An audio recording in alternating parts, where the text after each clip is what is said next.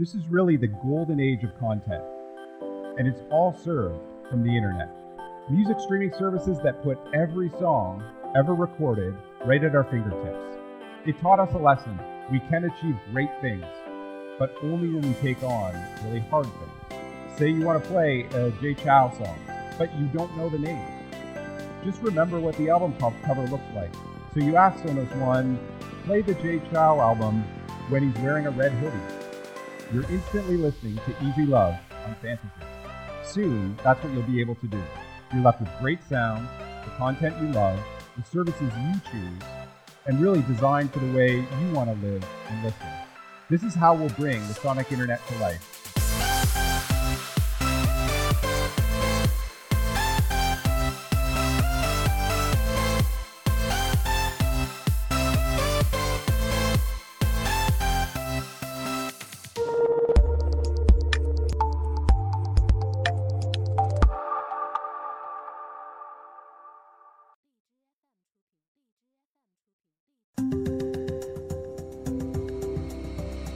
Hao. My name is Patrick Spence, and I'm the CEO of Sonos. Is it any wonder that China's audience for streaming services is growing by 20% every single year? That worldwide, nearly 1 billion people will have a streaming music service by 2030.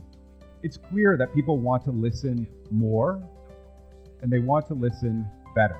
This is really the golden age of content and it's all served from the internet. Music streaming services that put every song ever recorded right at our fingertips. The same is true for television and movies. We have an infinite catalog of creative genius available to us on demand, in our homes, on any device. But here's what's really amazing this is only the beginning. Because with voice assistants and smart speakers, the way we access content, and really the internet itself, is about to change forever. We're about to go from a world where you swipe, type, and read to one where you speak, listen, and enjoy. Some people call it the internet out loud. Some people have called it the askable internet. At Sonos, we call it the sonic internet. This subtle change is going to make our golden age of content more accessible than ever. With voice assistants, listening has never been faster or easier, even when you're doing something else. When we started building our first speaker, internet services were delivered by dial up, and streaming services didn't even exist. Our vision any song, any room, great sound, and no wires it seemed crazy. The technical challenges were huge. Take just one how would you get audio into multiple speakers in multiple rooms instantly without wires or gaps in the music? In 2003, how would you do that with no buffering? No one thought we could do it. No one had even tried. We took on that challenge anyway. We solved it with mesh networking and a totally new idea in audio. It taught us a lesson. We can achieve great things, but only when we take on really hard things. At Sonos, we care deeply about your ability to listen better. It's why we built the first home audio system 15 years ago. We invented the smart speaker category from scratch. We started with a very simple goal to fill your home with music, to take the culture we love and make it immersive, make it richer, something we can share with the people that we love. Every technology, Every product we've built was in service to that mission. It's always made Sonos a little different. Many companies have built devices, but we built a system because we believe filling a home with sound is very transformative. Other companies raise walls while we, we remain open. Because great culture isn't restricted to one ecosystem or one provider. Other companies have really created clutter in the home with a variety of devices. We champion design because great technology should enhance the sound and the look of your home. Most of all, where others have compromised, we made a commitment a commitment to amazing sound. We built these core principles into our first product, and in the years since, we've mastered them. We've brought multiple music services onto a single platform QQ Music, NetEase Music, Xiaomi Music, all available on Sonos. And now we've brought podcasts and online radio. Ximalaya, China's first and largest audio streaming platform. Now, for all the promise of the sonic internet, there's just one problem. There's been pressure to funnel all this amazing cultural content through devices that aren't built for sound. Homes are full of them. They've just kind of, you know, forced their way in. We call them default devices. And there's default speakers and default audio, and they create default experiences. We use them anyway because they're just there. And the proposition from many of these companies is that we have to buy more devices. Some companies put up walls. If you want access, you have to buy access. It's kind of like asking people to buy four different TVs to watch four different channels. That's one vision for the Sonic Internet, but here's ours. We're going to take the riches of this cultural golden age and make them open, immersive, amazing. At Sonos, we're going to take everything we've learned in the last 15 years, our leadership in the home audio space, to architect the ultimate sound experience in the home. We're going to design sound in the home the way others design space. This means building a system that works together, gets better with each piece you add.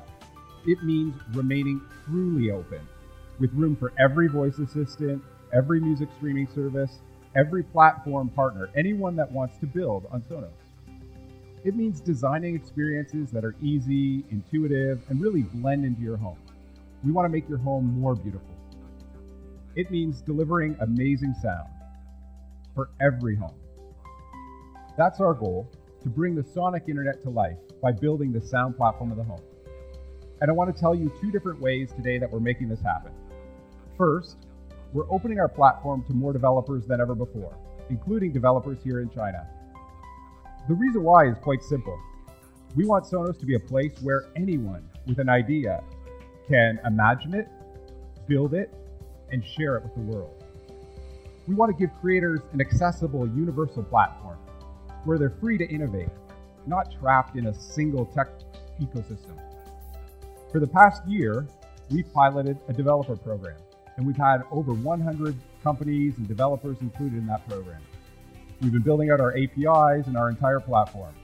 We have companies like Eno and Kook and many more that are involved, developing everything from curated music to software to play your favorite song when the doorbell rings. Next year, we're opening the platform to anyone giving developer tools, documentation, and support to anyone who wants to create something on Sonos. We're rolling out a certi- certification program. The best experiences will earn the Works with Sonos badge. This is going to be a high bar for quality, and we're going to make sure these services are just excellent ones. This is one of the first big ways owners will experience the sonic internet on Sonos. Here's the second our newest speaker, Sonos One with voice built right in. There's lots of smart speakers out there that you can talk to, but this is the first smart speaker you want to listen to. We committed, committed to a set of principles the best of Sonos, the best of voice services, the best of all the music service partners around the world, not in just one country, but every country. The system has to work in perfect harmony as it does today and deliver the same amazing sound that everyone expects from Sonos. So that's what we've built. With Sonos One, you get the best of the sonic internet in every room of your home. Streaming music from every service, your favorite television show, Art of the Talk on Ximalaya. Our first step into the future of home audio was 15 years ago. This is our latest and greatest step into that next era. How can a speaker hear you when music is playing? We created advanced echo cancellation technology that really brings the volume of the music down and listens very carefully for what the user wants to say.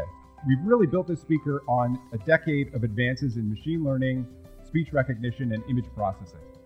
You can speak to the basic transports controls no matter how you started the music playing, whether you started on an app or you started it with voice.